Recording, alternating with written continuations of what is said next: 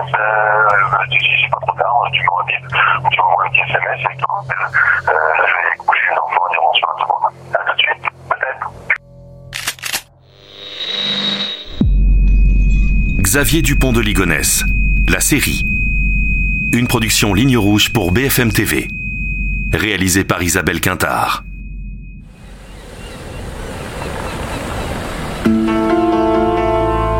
Épisode 1 Les clés de l'énigme.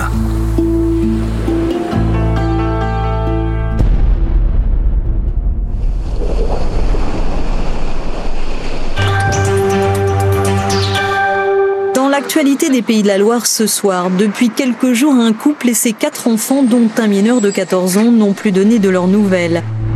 Qu'est-il arrivé à cette famille nantaise, disparue depuis le début du mois? Ce sont les voisins. Au matin du 21 avril 2011, quand les enquêteurs passent la porte du 55 boulevard Schumann à Nantes, la maison est vide. Les volets tirés, au mur, comme sur les meubles, pas la moindre photo de famille. Il est 9h50 minutes. Pénétrons dans le logement.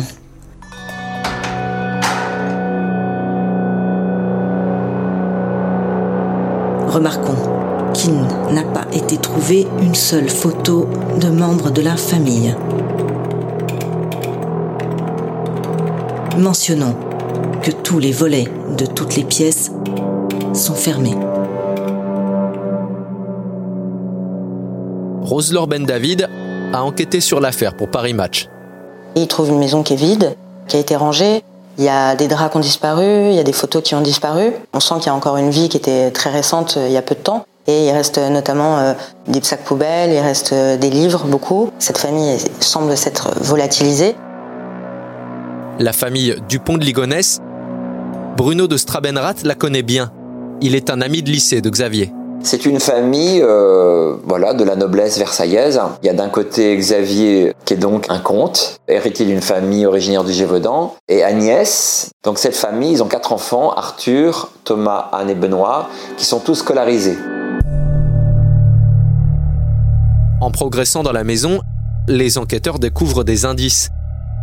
La clé de la cave posée sur la table de la cuisine, une serpillière encore humide à côté d'une bouteille de détergent, mais surtout une carte plastifiée sur laquelle plusieurs villes sont entourées, ce qui leur fait penser à une disparition organisée. Il y a un livre en particulier qui euh, retient euh, l'attention de la police. C'est euh, un livre d'Arlan Coben qui s'appelle Disparu à jamais et qui raconte justement la disparition d'un homme qu'on n'a jamais retrouvé et qui veut faire croire peut-être qu'il est mort, mais en fait qui mène une autre vie et qui a complètement disparu. Il découvre une lettre euh, qui fait plusieurs pages, qui est très longue, euh, qui commence par euh, coucou et où Xavier explique que il a été témoin d'un trafic de drogue. Stéphane Goldenstein est l'avocat de la mère et de la sœur de Xavier Dupont de Ligonnès. Et dans cette lettre, il indique que le départ de toute la famille est programmé. Il invoque des raisons assez étranges selon lesquelles il serait témoin protégé et qu'il doit immédiatement partir. Et euh, il euh, explique qu'ils vont refaire leur vie ailleurs. De cette lettre, les policiers vont retenir un passage en particulier. Inutile de s'occuper du portique et de la pirogue qui resteront là, ni des gravats et autres bazars entassés sous la terrasse, au fond du jardin et dans la cave. C'était là quand nous sommes arrivés ici.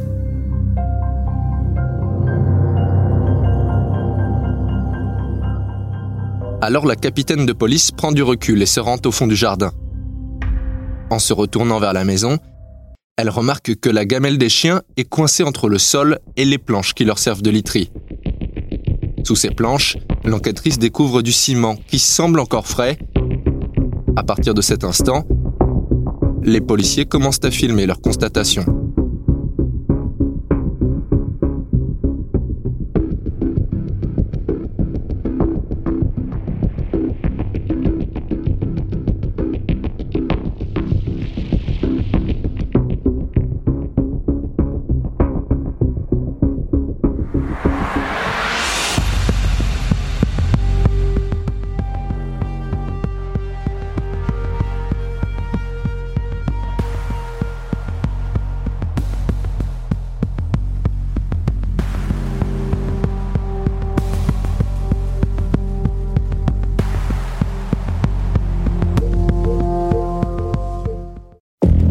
Quand l'enquêtrice commence à fouiller, elle se rend compte qu'il y a du plastique.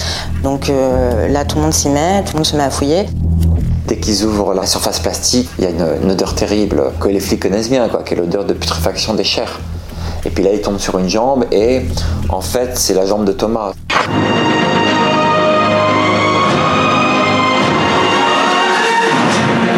Bonsoir à tous et bienvenue dans ce journal. Dans l'actualité ce soir, le choc à Nantes où une famille de six personnes était portée disparue. Voici les titres de votre journal. Le cauchemar dans une maison de Nantes. Quatre corps ont été découverts. Pour le moment, ils appartiendraient. Cinq corps sont enfouis sous la terrasse. Thomas, Agnès, Arthur, Anne et Benoît.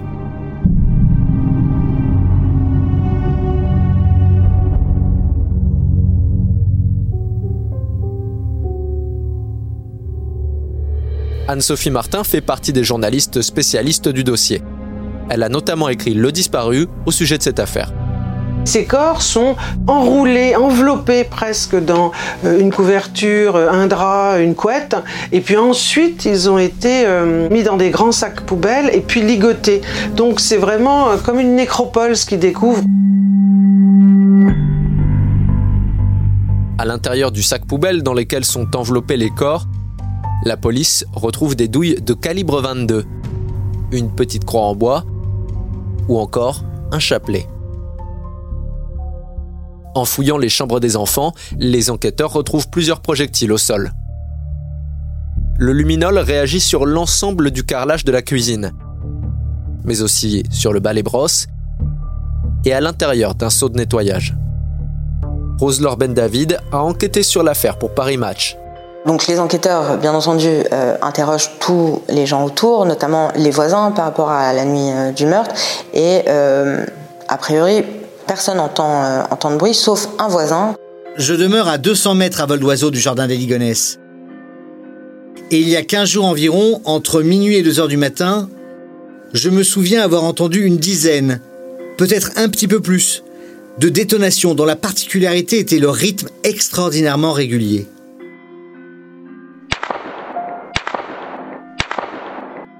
Je me suis mis à la fenêtre de ma maison.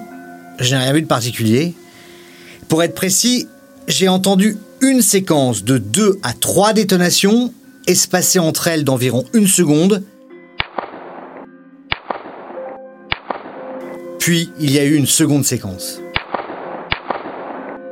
Anne-Sophie Martin, journaliste indépendante. Agnès Dupont-de elle avait un appareil contre l'apnée du sommeil qu'elle branchait chaque soir en se couchant. Il s'arrête vers 3 euh, heures du matin. Et donc on sait qu'à partir de 3 heures du matin, il n'y a plus besoin de l'appareil. Donc on peut présupposer qu'elle euh, meurt à cette heure-là.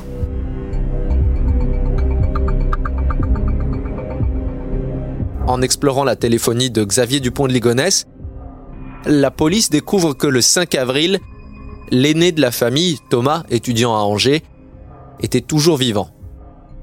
Xavier Dupont de Ligonnès, lui raconte qu'Agnès est à l'hôpital et qu'il faut qu'il rentre. Leurs échanges montrent que Thomas arrive à 23h à la gare de Nantes. Là, euh, il y a un grand noir parce qu'on ne sait pas ce qu'ils ont pu se dire, les questions qu'a pu poser et se poser Thomas. Mais ce qui est sûr, c'est qu'il y a un dernier texto de Thomas euh, aux alentours de minuit, disant à un de ses amis euh, Je suis en train de regarder un film euh, avec mon père. L'ami répond un texto et il n'y aura plus de réponse. C'est d'ailleurs l'un des faits les plus accablants contre Xavier Dupont de c'est que puisque l'on sait qu'à 11 heures ils se sont retrouvés, qu'il a attiré ce dernier fils qui pour l'instant n'était pas rentré à la maison, donc euh, c'était un tête-à-tête. Et à partir de là, comme on retrouve le corps de Thomas sous la terrasse, c'est le crime qui accuse le plus le père de famille.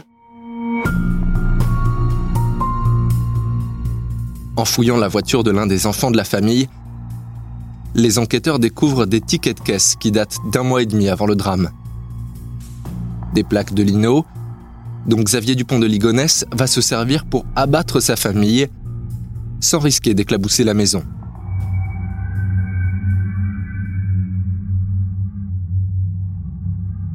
Rose-Laure Ben David a enquêté sur l'affaire pour Paris Match.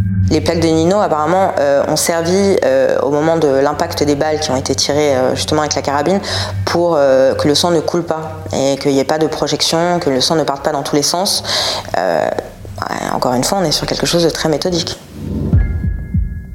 Selon le rapport d'autopsie, tous les enfants ont été drogués avant d'être abattus à bout portant de deux balles de calibre 22 dans leur sommeil.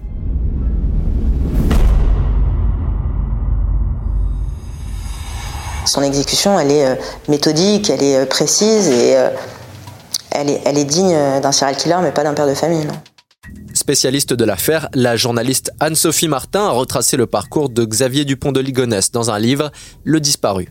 L'autopsie permet de déterminer que l'arme qui a tué tous les membres de la famille, c'est la même. Son calibre, c'est le 22 long rifle.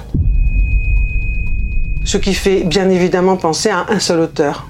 Très vite, la police remonte la piste de l'arme du crime. Bruno de Strabenrath, ami d'enfance de Xavier Dupont de Ligonnès. Ils savent très vite en menant l'enquête que la fameuse 22 long rifle pourrait être l'arme du père. Le père de Xavier est mort 5-6 euh, mois avant et Xavier avait hérité de cette carabine. Autre signe de préméditation, les enquêteurs apprennent aussi que Xavier Dupont de Ligonnès a fait l'achat d'un silencieux pour sa carabine dans le centre-ville de Nantes. Reporter à Paris Match au moment du crime, Rose-Laure Ben David va faire une autre découverte concernant la préparation des meurtres. De nombreux articles sont sortis euh, dans la presse, euh, partout. Euh, tout le monde ne parle que de Xavier Dupont de Ligonnès et de la mort de toute sa famille. Et un couple me contacte pour me dire que un mois auparavant, ils étaient au stand de tir près de Nantes et qu'ils ont reconnu Xavier Dupont de Ligonnès, qui était avec deux jeunes garçons, et euh, que tout à fait par hasard, eux ont pris des photos d'eux, et que dans le champ, on voit euh, Xavier Dupont de Ligonnès. La photo est glaçante, parce que euh, Xavier Dupont de Ligonnès a emmené volontairement ses enfants pour s'entraîner là-bas, sachant que d'après l'enquête, à ce moment-là, il était quand même établi qu'il savait qu'il allait commettre le meurtre. Donc quelque part, il emmène ses enfants là où il s'entraîne pour plus tard aller les tuer. La soudaine passion de Xavier Dupont de Ligonnès pour les armes et la chasse va pouvoir s'exprimer en une autre occasion, peu de temps avant le drame. Alain Vasquez, ex-enquêteur de la brigade criminelle. Lors d'un dîner de famille euh, qui remonte à 10-15 jours avant les faits, se trouve en présence de, sa sœur, de son neveu, et son neveu qui est chasseur, donc est interrogé par euh, Xavier qui lui demande de parler. Il pose des questions sur la façon dont on peut se débarrasser d'un gibier, mais d'un gibier euh, spécial quand même qui correspond à, la taille et au volume d'un corps humain, un sanglier. Une amie de Véronique, la sœur de Xavier Dupont de Ligonnès, a elle aussi participé à ce dîner. Même Véronique, euh, Véronique sa sœur, me disait c'est bizarre, et il posait ça, je me disais euh, pourquoi il parle de ça, il n'a jamais parlé de ça, et ça n'intéresse pas même. Son gendre, il, il est étonné que Xavier pose ce genre de questions. Et quand elle nous a raconté ça, elle pleurait. Elle me disait, je me souviens de ça, c'est horrible. Elle voulait tout savoir. Et elle m'a dit, ils ont parlé que de ça pendant tout le dîner. Euh, en donnant des techniques pour euh, enlever, euh, pour des, désossés, etc. De dingue.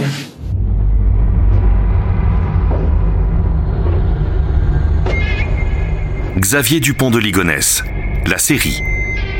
Une production ligne rouge pour BFM TV réalisé par Isabelle Quintard. Retrouvez les épisodes de Xavier Dupont de Ligonnès, la série, sur le site et l'application BFM TV et sur toutes les plateformes de streaming.